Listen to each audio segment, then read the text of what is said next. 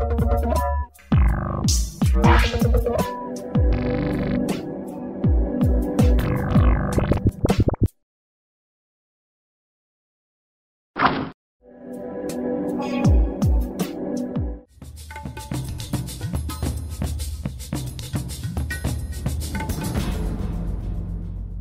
您现在收听收看的是《灿烂时光》，我是节目主持人管中祥。《灿烂时光》呢是由公司新闻议题中心 PNN、公民行动影音记录资料库以及啊《灿烂时光》节目联合制播的视讯跟音讯的节目啊。我们在每个礼拜天晚上的九点半，在公司新闻议题中心 PNN 的网站上面会直播。那之后呢，也会在公库的网站会有呃完整节目的播出。我想在呃这个礼拜，虽然人在香港，但是。呃，很多的朋友也都不断的告诉我一件事情，就是台湾出大事了。什么样的大事呢？呃，很多看电视新闻的朋友应该都知道，这个有六位的这个囚犯哦。那他挟持了典狱长，也提出了很多很多的诉求。那这个事件其实让大家非常的震惊，也让大家非常的讶异哦。这讶异恐怕是哇，台湾的事情最近这几年怎么这么的多？可是这个震惊或讶异的背后，其实这六位的朋友呢，其实他们也提出了一些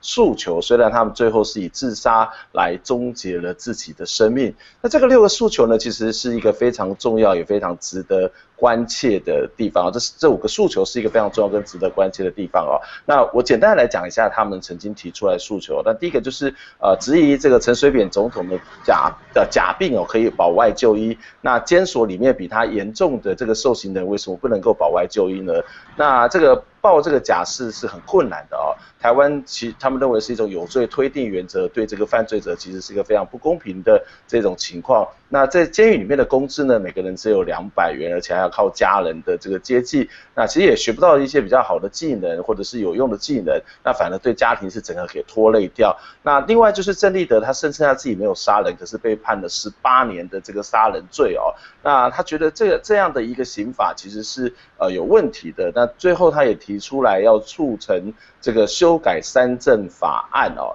那这个也希望能够呃让这个所谓的减刑的问题呢能够得到比较好的解决哦。那今天在节目当中呢，我们要来谈这件事情背后一个非常重要的一个狱政跟所谓的刑责上面的一些问题。我们今天的节目当中就要跟大家邀请的是冤狱平反协会的执行长啊罗世祥来一起跟我们谈这个主题。世祥你好，是哎，管老师好，各位。呃，我想一开始先请教您一个问题哦，就是刚刚有提到一个叫做三证法案了，这个三证法案是什么？诶，三证法案它其实针对假释规定所设的，它是引自美国。那三证我们看报纸都知道是 trial，就说你出局。那三证涉及到就是说你有没有权利在申请假释。嗯、那我们这个刑法在两千零修正的时候，呃，过了一条就是修改那个假释的三证法案。他说，如果你假释五年内嗯，重罪假释五年内再犯重罪的话，你不得再报申请假释。嗯哼，不得申请假释。换言之，你如果今天判十年、十五年期徒刑，你就是不得申请假释，你就需要把所有的刑度关完。嗯哼，对，那那这个其实涉及到就是一个人在监里面，他对未来有没有期待，有没有希望？那像今天这六位，其实很多都是二十几年、三十几年，那人现在可能三四十岁。在不得假释这个这个制度规定下面，可能会让他已经无法预期说他有办法做的。嗯嗯嗯。那其实这个剥夺他一个未来的希望，或是未来的期待感，其实是造成这次事件的关键的因素。嗯嗯。那所以我想他们提出说修改三政法案，其实这个事情好，所以刚刚世祥的意思是说，在目前的假释的相关规定，虽然给这些受刑人有假释的可能，但是其实他也会有其实更多的门槛，使得他们觉得未来是没有希望的，对吗？对，没错。以及其实还有另外一个规定是，那个是早在陈进兴当时事件发生的时候，假释门槛也曾经做做一个调整。嗯，早期假释门槛是你初犯，呃，刑期服满三分之一，累犯服满二分之一。就可以开始申请假释，嗯、你就符合假释的这个条件，你可以开始申请。那会过不过就再说。嗯，那后来因为陈进兴事件的发生，那个条文也修改了。嗯、那修改之后是初犯要服满二分之一，累犯要服满三分之二。嗯，那听起来只是几分之几、几分之几的数字，那其实一一比下去就大约是三到五年的时间。如果他刑期再稍微重一点的话，嗯，这三到五年，嗯哼，哎，您说。有三到五年，其实对这些受刑人里头来讲，其实是一个非常难以煎熬。特别是当他如果他觉得呃是根本就没有犯罪，或者他觉得根本就不应该判那么重的话，那他的这个压力当然会是很大嘛。对，没错。那再搭配两千零五年修改这个三振条款，三振条款就是说你不得报假释哦，是就没有机会，你已经出局了，因为你曾经假释再犯，就是曾经给你这样的一个，他们很爱讲说是恩惠啊。给你这样的恩惠，你还不知悔改，那你又再犯，所以你出局了，你不得再报假释的。嗯，那其实大部分我们看到的这些，其实监所内有一种呃有某种程度上算是不定期炸弹的，其实可能都是符合这样的条件，他已经没有假释机会，或者是他今天要再服个二三十年的刑期。嗯嗯哼，但是这边可能有另外一个问题哦，就是很多人会觉得说，呃，台湾的这个所谓的犯罪率好像居高不下，一部分就是在于这个假释的门槛好像是太松了哦，所以这些人很快就能够出狱，或者是他在里面假装这个表现良好，那他其实又很快就出狱，所以呃，他其实这个再犯率也很高，然后或者是社会的不治安也会面临到很大的威胁。那这个台湾的这个假释的这个门槛真的是很低吗？那跟其他国家比起来又是怎么样呢？哎，事实上，我们假释门槛很低这件事情我，我我不是很能够同意，嗯，因为我们近十年来看这个统计数字，一般来说，如果呃当时可以开始报假释后，它有一个呃法务部有一个统计叫做假释出来之后的因执行率，嗯嗯，呃，他假释出来的执行率，就是说他到底关多久，他本来判十年，那他今天关了几年出来，然后。十年前大概是要服满百分之六十左右，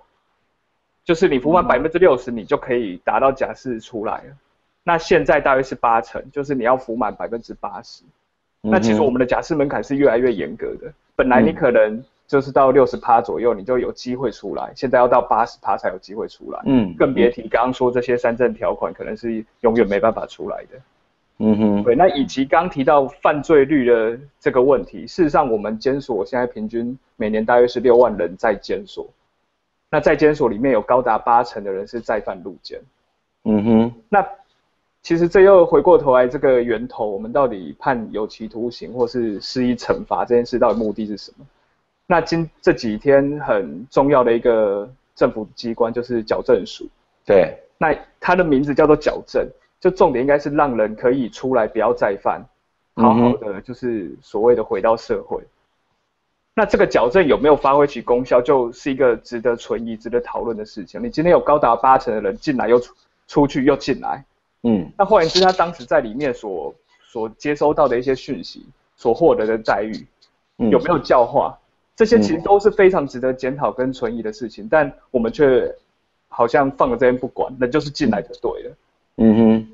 我我想这很多人会对这个事情是蛮质疑的，特别是你刚刚谈到这个矫正哦，那就就我们所知的，其实在这个这个所谓的寓所里面，其实会有一些呃神职人员或者是一些这个咨商师或者是一些社工师，他们会常在进度到里面，那这个就是矫正署所谓的矫正吗？或者是说他们这些呃犯罪的朋友们，这些进入监所的朋友，他们平常都在做些什么事情呢？呃，管老师，你刚刚提到的是所谓的宗教教诲，对，那宗教教诲它仰赖的其实是志工，因为宗教团体他们呃等于一个宗教的信念信仰，那他愿意入监去关怀这些他们认为是误入歧途的人，那可能是佛教、基督教、天主教等等很多种很多种可能性。嗯哼，那在这样的一个宗教教诲，它其实有些时候是一种大班大讲堂式的一对多。Okay. 那这样子，如果他在台上讲个三个小时，嗯、你想下面的人会可能就睡着了嘛？对，可能会感受到一些良善，或者说他就不再犯嘛。其实也是值得存疑。就像我们国小、国中在这边听一些知名人士来上课这样子，那其实不见得有帮助。那其实比较有意义的在于个别教诲。嗯、那我们其实，在监所内有配置教诲师这一个身份。那这个教诲师。他的名字就很清楚，他就负责来教诲每一个在监的人。嗯，那这个能力严重不足。事实上，我们去年去做监所参访，就是去年跟台湾人权促进会、司司改会、那监所改革联盟等，对，那我们去做监所参访，其实很关心一件事情，就是那到底教诲师都在干嘛？嗯，都在干嘛呢？那那时候我们发现，他教诲师可能一个教区一个教诲师，那一个教区内可能有四百个收容人，四百个收容人配一个教诲师哦，就是有可能是他入监还谈过一次而已。那这样的教诲，你想他会有用吗？不管他今天可能是毒品案，可能是杀人，可能是呃抢抢劫等等，太多种不同的状况了。那教诲师有没有真的认识到这个人他的成长背景、他的犯案动机、他的现在的家里状况如何？其实都是一个非常困难、非常复杂的一个工程。但一个教诲师要面对四百个收容人，嗯哼，对，那这样的人力吃紧下，其实并非政府一定也知道，但。看来好像也不是他们有能力短时间内解决的事情。嗯，那我们那时候听到宜兰监狱甚至有一个教区，他教委师就是有一个职缺，变说找另外一个教区的教委师来带，所以他一个教委师要配八百八百个人。哇天哪！对，那这个情况我们就在想说，那你到底在教诲个什么？嗯，就是不是说他教诲的不好或他没有能力，而是说今天这个可能就是现实上不可能啊。你如果去关照到八百个人在，而且八百个不同刑期哦，就是可能有人还很久，有人一下子就要出去了，或是如何？嗯，对，那这个状况其实是我们说希望它是个矫正，它是个有教化的地方。我想其实是非常困难。那你仰赖宗教教诲，其实呃，如刚刚所说的，他可能一对多这种大班制，那也有就是宗教教诲，其实就是反正就是有有信仰的人进来，那他今天可能来听佛教的。那他今天基督教他也来听一下，嗯哼，他明天呃天主教他也来听一下，就是其实对松来说，那个可能只是让他可以离开工厂去休息的地方，嗯哼，或者是稍微喘息一下，听一下不同的人的说法，稍微换一点的，有一些外面的人进来可以见一下，嗯哼，对，那并不是说他就有一个很强的教化功能。当然，如果少数几位像黄明正牧师，或者是、嗯、呃几位比较。呃，可能是有部分的教诲职工是有实实际跟个案很多的互动，那可能也是无法面面临到这么多的收容人在里面。嗯哼，而且这些其实都是志工哦，他并不是政府编制的人员哦。对。那所以我们矫正署到底在干嘛，或是说我们的各监狱里面的教诲师？有没有能力做到这些事情呢？嗯哼，我我想这的确是一个非常严重的问题哦，特别是你刚刚告诉我们说，呃，一个监狱如果是四百人，他只有配一个这个教诲师哦，那呃，我想就算是一个这个万能的天神，恐怕。也很难在这么短的时间去面临到这些每一个人的背后的家庭或者他的一个整个的过程行为都有非常非常的这些复杂的因素在里面哦。我我们先休息一下，这已经让我们听到一些不可思议的状况。那在这个我们台湾的这个监狱里面的这些人权的状况到底是什么？那他们提出的这几项的诉求是合理的吗？这几项诉求它背后又反映出什么样的原因？反映出什么样的一个问题？我们先休息一下。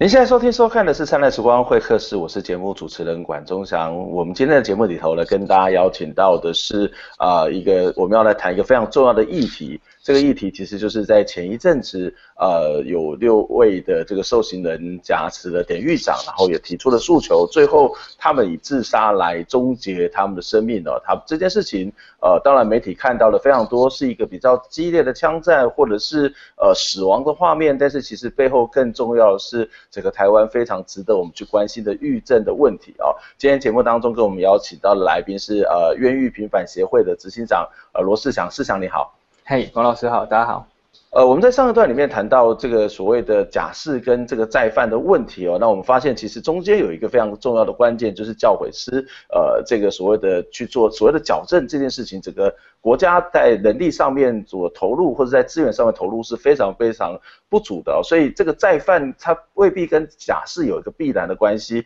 那它其实是有更复杂的因素值得我们再进一步的关注。那当然在这一次的事件当中，呃，这几位朋友其实也提出了非常多有关于人权的问题哦。那我想其中有一个就是在于，啊、这个保外就医的部分。对，那这个台湾他们就觉得说，为什么阿扁这个假装这个香烈啊，然后呃他就可以保外就医，可是，在监狱里面有比他们更严重的人，为什么没有办法保外就就医哦？那这是一个什么样的状况？对，你呃你讲的另外一个，其实他们这次的主张，用用一个比较好听的话来说，其实是个医疗人权的主张。嗯嗯，我在监所如果不能够获得一个很好的医疗照护，那我应该就是移到适合的、适当的医疗院所去就医。嗯但现在保外就医，事实上每年大概就是几百一两百位，嗯，每年从监所实际上获得保外就医出来就医的人，那但是这一两百位有一个非常呃令人难过的数字是，大约有半数是在半年内就过世。嗯哼，对，那事实上这个保外就医，呃，我们这个意识上应该是让他可以获得更好的医疗，但可能很多时候是让他出来。就是人已经快不行了，就快那结束他的生命了。对，不要死在监所，所以让他可以赶快出来去最后面的的一些照顾。嗯、那其实法务部矫正署在针对这一次陈水扁保外就医，算是因为毕竟是一个很特殊的个案，很敏感性很高的个案，所以他们甚至召开了一个十五人的医疗团队去评估他到底有无保外就医。嗯、但我想更回过头来讲，讲一个制度性的一个问题。我们的监狱行刑法是写在民国三十五年的时候。民国三十五年。对，那当时、嗯、当时应该是已经呃可能快要过来了。对，那、嗯、那当时中国中国大陆的时期的嘛。对，没错。那呃，他的保外就医的规定是指说由监督机关来决定。那监督机关是什么？嗯、是典狱长，是矫正署。嗯，那这件事其实就很令人匪夷所思。对，就是你到底这个人他现在的这个状况需不需要有一个更好的医疗照顾？这个是一个医疗专业的判断嘛。嗯哼。那你说一个医生可能他判断有有偏颇，那两位医生或三位医生，就像现在强制就医的一些相关规定，它是一个医疗专业的事情，怎么会是由监督机关来做判断呢？矫正署长他有医疗专业吗？法务部长他有医疗专业嘛？事实上都没有嘛。那我们却是授权，却法令的规定却是让他们来决定。其实本身制度就一个很大的缺陷了。嗯。那所以他因人设事的这件事情就有很高的空间。今天法务部他决定用十五人的医疗团队去处理陈水扁保外就医的评估。那还有谁曾经获得这样的待遇吗？我想没有。嗯。那所以相对来说，这个呃不好意思，就还有另外一部分，其实同学们也很在乎的，就是这个平等权。嗯，其实，在监所没有就法治状况，法治就是制度这么落后的情况，他就因人设事，所以有权有势的人当然就比较容易获得一些比较好的待遇。嗯，那大部分的同学，我想是认命的，因为自己没权没势，那你就是好好的把他关过去。嗯，但这件事情其实跟我们的法感情是很大的冲突，就是不平等嘛。嗯哼，就台湾已经走到现在这个我们认为至少还算一个比较现代民主法治的情况了。那怎么还可以允许这样的不平等的存在？所以这六位他第一个提到是关于保外就医，我认为是非常合理跟正当的。嗯，这个其实当然从呃这个外外界的角度来讲，的确好像这个阿扁总统这个能够去保外就医，而且还刚刚还有这么大的一个医疗的评估团队来做评估，呃，这个看起来好像是特权，也是回到一个更基本的门槛来讲，那相对于这些其他的在监狱里面的同学里面是特权，可是他某种程度他也是一个基本人权嘛，对不对？我我刚刚听到是说哇，好非常的讶异，就是。这个这个保外就医之后的这个死亡率是这么的高，那他们在这个监狱里面的一般平常的医疗看护的那样的一个机制又是什么呢？那难道没有一些比较正常的这个机制，还是他们生病或是甚至重病就把它摆在这个寓所里面就摆在那边，然后也完全不理他们？其实最近刚好跟朋友在讨论，其他某程度上有点算是学校的呃保健中心。我天哪，在早期早期算是保健中心或卫生科或是。在一个兵军队里面的那个医护科，嗯哼，那会有一个医疗，就是一个房间这样子，让当时叫公医啦，就是各监所他们会去聘请他们可以合作的医生来进入去就看诊，嗯，那这个公医往往可能他的就是是，不是一个很专业的状态，以及后背后的这个医疗设施都不是很好，因为毕竟在矫正机关里面嘛。所以他就是来看一下，那可能有一些合作关系，那并不是一个很很好的医疗待遇，所以当时有很多人在谈收容人要纳入健保这件事情。嗯，那二零一三年健保法令修改之后，的确二代健保上路之后，收容人是纳入健保的。那现在其实各监所，嗯，就官方的说法上面是说他们医疗环境有改善，因为每个监狱它会配置一间健保医院，由这间健保医院负责提供所有的门诊跟医生。嗯哼，那这些门诊就进驻了。那进驻到可能今天上午牙科，下午加医，然后明天早上骨科、眼科等等的这样的配置，由这个医疗院所来决定。嗯哼，但这有一个也是有一个很大的一个限制，在于说他可能就开一科，一个上午一科，那顶多三十五到四十人，也许到一百人，嗯，那其他人可能就没办法再来进来看，那可能就要再等。嗯哼，以及是嗯哼，以及就是晚上。当你晚上，他事实上医疗院所没有进来嘛？嗯，那你晚上如果出事，如果有急诊的需求，对，可能也如果他没有配有护士或是一般的呃其他的医生在待命的话，可能就要往外送了。嗯，那他并不是一个随时都处在一个有医疗资源充足的状态下面。嗯哼。嗯，那特别是有些重症患者，他们恐怕也没有办法，这一个礼拜才来一次的这些呃这些门诊的医生就能够去解决他们的问题了，不是吗？对，所以其实，在制度上面，其实有设计两个，刚刚提到保外就医，那另外一点的是介护外医。嗯，介护外医说就是意思说，呃，我们监所这边，即便是有健保医院医生进来，那但现在的我们的医疗设施跟资源都不足以应付这个人的身体状况，所以要赶快介护到外面去。嗯哼，对，那介护外医也是由这个医生来决定。那介护外医通常是你可能今天到呃哪个医院去看诊，然后再再送回来。嗯哼，最早期其实陈水扁在还未保外就医以及还未到培德并监之前，他其实在龙呃当时应该是桃园的医院有几次的介护外医就从监狱把他接出来，那就还要再送回去。嗯哼，对，那介护外医虽然是一个呃。算是一个比较等于说让他提供医疗资源，可是这个舟车往返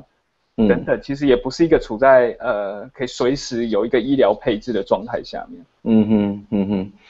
不过很多人应该也会这样觉得说，那你这些人就是犯人，然后我们还要花那么多资源在你的身上，那还要让你有这么好的医疗的设备，呃，这个国家财政有必要去负担这样的一个一个所谓的支出吗？我想这个也是现在社会一直在讨论的一个重要争议啦，就是、啊、他们真的是犯错啦。对啊，对，嗯、那他们法院就是判这个刑度，那就是把他关出来，这个就是他应得的惩罚。嗯，那但有一句话这样说，就是好的刑罚政策就是好的社会政策。嗯哼，事实上、嗯、这些人他并不是说就像呃之前有人说他是个垃圾场，嗯、就是就丢掉我们就永远看不到了。事实上不会看不到，是可能还会。是跟我们在社会还是在一起的，嗯哼。那在这个情境之下，这些呃松人在监所被有没有被有尊严的对待这件事情，可能就影响到他出来是不是可以有尊严的活下去，嗯、是不是会再犯，是不是会重新再有一些违法的事情。嗯、其实这些没错，这些条件有点难以去评估。但当如果监所的环境稍好一点，我们期待说这些人不要犯错，不要再犯错。嗯，这个这个期待可能就还说得出口。嗯，如果今天他在监所是一样很无尊严的活着，那出来社会对于松人的接纳程度一样，就哎你就是犯错了，嗯，就是曾经呃有前科记录等等的，那这样的去看待他，可能更无法回到这个社会。嗯嗯，的确，这歧途的可能性就又出现了。嗯哼，嗯哼，的确有很多这个所谓的犯罪者，他其实在他的过去的生活里面，他可能社会阶层相对之下可能会比较低，他所受到的一些不公平的待遇相对比较高，或者是他的整个生活经验上面挫折也可能比很多人还要更严重。那一旦他到了这个地方，呃，到了这个寓所里面，他如果没有办法有一个比较好的对，比较符合人权的对待，让他在心理上面做某种调整的话，呃，我想那个怨怼其实是会累积，而且是非常非常的这个加深，所以。也难保这个所谓的呃再犯率，它难怪会有这么高，也是有一些背后的因素的存在。那这这几位同学其实也提到了一个呃问题哦，就是在监狱里面，其实我们知道他们都。有一些工作，那他提到说每个月的工资只有两百元，而且我们后来看到有一些的这个报道也提到说，他很多都是做一些非常机械性的工作。那这个让他们在监狱里面工作这件事情，是要去提高这个国家某种的生产力，还是要让他们去学习一些可以回到社会、重新适应社会的一些技能呢？那一个月只有两百元，或者是只能够去做一些基本的这个呃这种所谓的非常粗浅的机械性的工作的话，这个对他们有什么样的帮助吗？其实呃，我们现在的监刑法的规定是受刑人，他某程度上是强制劳动的。除非你有因为身体因素等等的，你无法劳动的话，你才不会下工厂。嗯哼。那下工厂，它大部分的工厂确实是一些机械性以及非常廉价的，包括我们这几天有看到很多人提到，就是折纸袋、百货公司等等的纸袋，大部分是从监狱里面折出来的。嗯。那还有一些情况，包呃做面膜、做巧克力等等，这些都还有。嗯。对，那我也听到说有折纸莲花的。嗯哼，那其实这些都不是产值很高的的一个行业啦，的工作。那另外其实还有可能还有一些产值比较高的，包括像面线、酱油、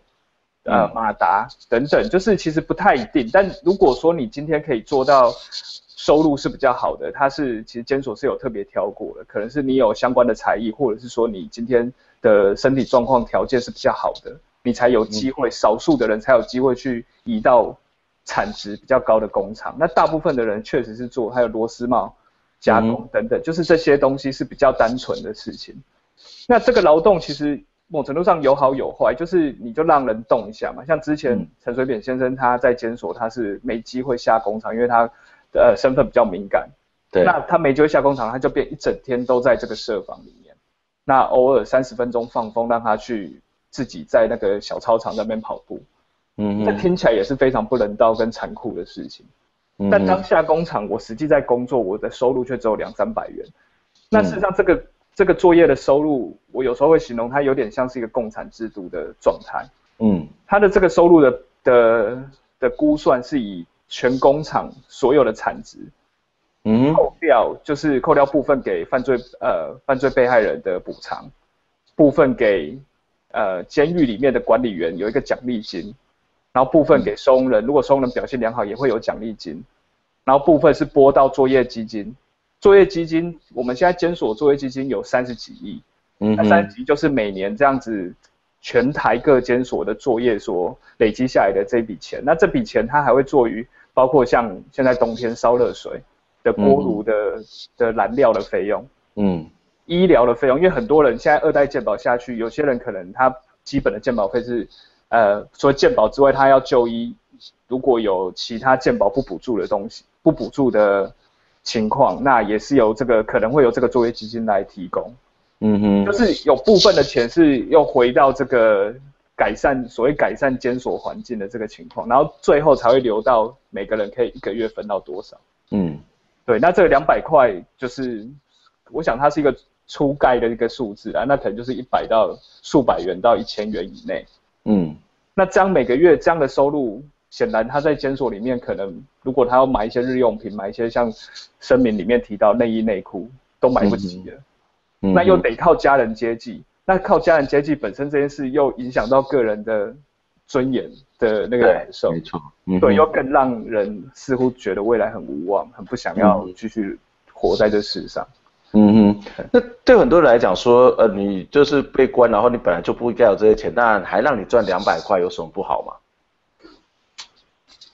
我想还回过头还是要讲说，到底被关这件事情，我们到底它的意义是什么？嗯哼，嗯哼，对，那毕竟它叫矫正署，它不叫惩罚署。呀，我们今天这个人不管他吸毒、贩毒或是强盗、杀人等等，我们希望的是他可以矫正，希望他在这个地方可以改变。嗯而不是我们就是施予惩罚。当然，其实如果讲直接点，确实现在就是一个引爆引爆式的一个做法嘛，就是我们你罪有应得，你就是该要在里面该死这样这样。对，那但我们我刚刚提到，就是总是回得来嘛，总是得回来，而不是看每一个人今天谁不管你大小罪，有罪就处死刑。我想这件事大家应该也不会接受嘛。如果说我们期待是说。你就是罪有应得，你就是犯错，你不要再奢求任何所谓的人权。那其实这样的做法下面推到最后，可能就是一一犯罪有罪确定立刻处死刑。嗯哼，因为不要再回来了嘛。嗯、那我们不会不会是要走到这个地步，也不应该走到这个地步。嗯哼，对，那所以监所环境的改变其实是这一次是一个很重要的契机。好，所以我我们看到刚刚谈的很多是在于这个预政制度上面的改革，那的确这个有很大的问题。不过这是不是也跟整体的台湾的司法呃这个这个制度上面，或者是像甚至包括像法务部或者相关刑责这个法律条文的修正上面，都应该会有一些关系呢？好，我简单说，就是我认为其实这次的事件还有一个地方没有被看到，就是司法的审判文化。嗯哼，事实上我们的刑度是越判越重。嗯，刚刚提到还有一件事，就是现在刑期最重可以达到三十年。对，那依照统计，确实在两千零三年，当时被判十五年以上的人大约是四千多人。嗯哼，那现在二零一三年已经达到九千多了，翻了一倍以上。十五年以上，所以这些重刑期，它虽然造成狱政或是说监所管理上很大的一个困扰，但其实源头事实上是判决有罪，判这个刑度进来的法院或是警察署。检察机关，那我想法院看起来好像这件事都完全跟他无关。我认为这个态度是错的。嗯哼，你要知道说，你今天判的这个刑度，你假设判五年、七年，你认为他所做的行为符合这样的刑度，好，你的理由是什么？你知道他进来之后这五年、这七年是会面临这样的待遇吗？嗯哼，那更别提你可能判的是二三十年。嗯，那一个五六十岁的人，你判他二三十年，我我不知道这样的司法到底他正义到底是要追求什么？嗯哼，对，所以。呃，法院其实不应该置外于这个这一次的这这一次的事件，以及其实法院也应该来参与看究竟如何改变这个监所这样的收容状况。嗯哼，对，那我想这次还蛮重要的，因为其实判决有罪的是他们，所以相对来说矫正署有时候我跟他们跟几个管理员或是矫正署的一些长官互动，都会觉得说他们其实也很无奈。他就一直判决有罪，就一直人就一直送进来啊。嗯哼。本来早期三四万人收容人，早期超收根本就甚至是没有超收的状况，现在超收到百分之二十，啊人一直进来，我总得关，但是我人又我的编制又没有增加。嗯。那我管理上的压力就是这么大，越来越大。嗯哼。那像呃总统他说十天内一周内提狱政改革方案，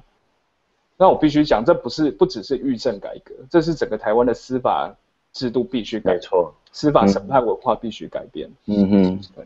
嗯，这这的确是一个非常严重的一个整个系统的司法系统的这个问题哦。那虽然我们刚花了蛮多时间在整个预政或者是在这个所谓矫正机制上面的改革上面，其实就像刚刚世祥特别提醒我们的这个这个问题是一个整个在司法制度怎么样去看待呃所谓的罪犯，怎么去看待这些刑期，以及在整体的过程当中，他如何去做一个非常重要的协调，呃，让这个。这个所谓的判决，或者是这种所谓刑期，能够它的结果是一个更正面的这个发展哦。那今天非常谢谢世祥来接受我们的访问，谢谢你，我们下礼拜空中再会，拜拜。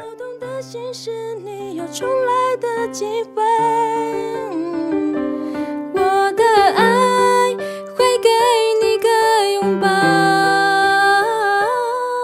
抬起头，感受生命。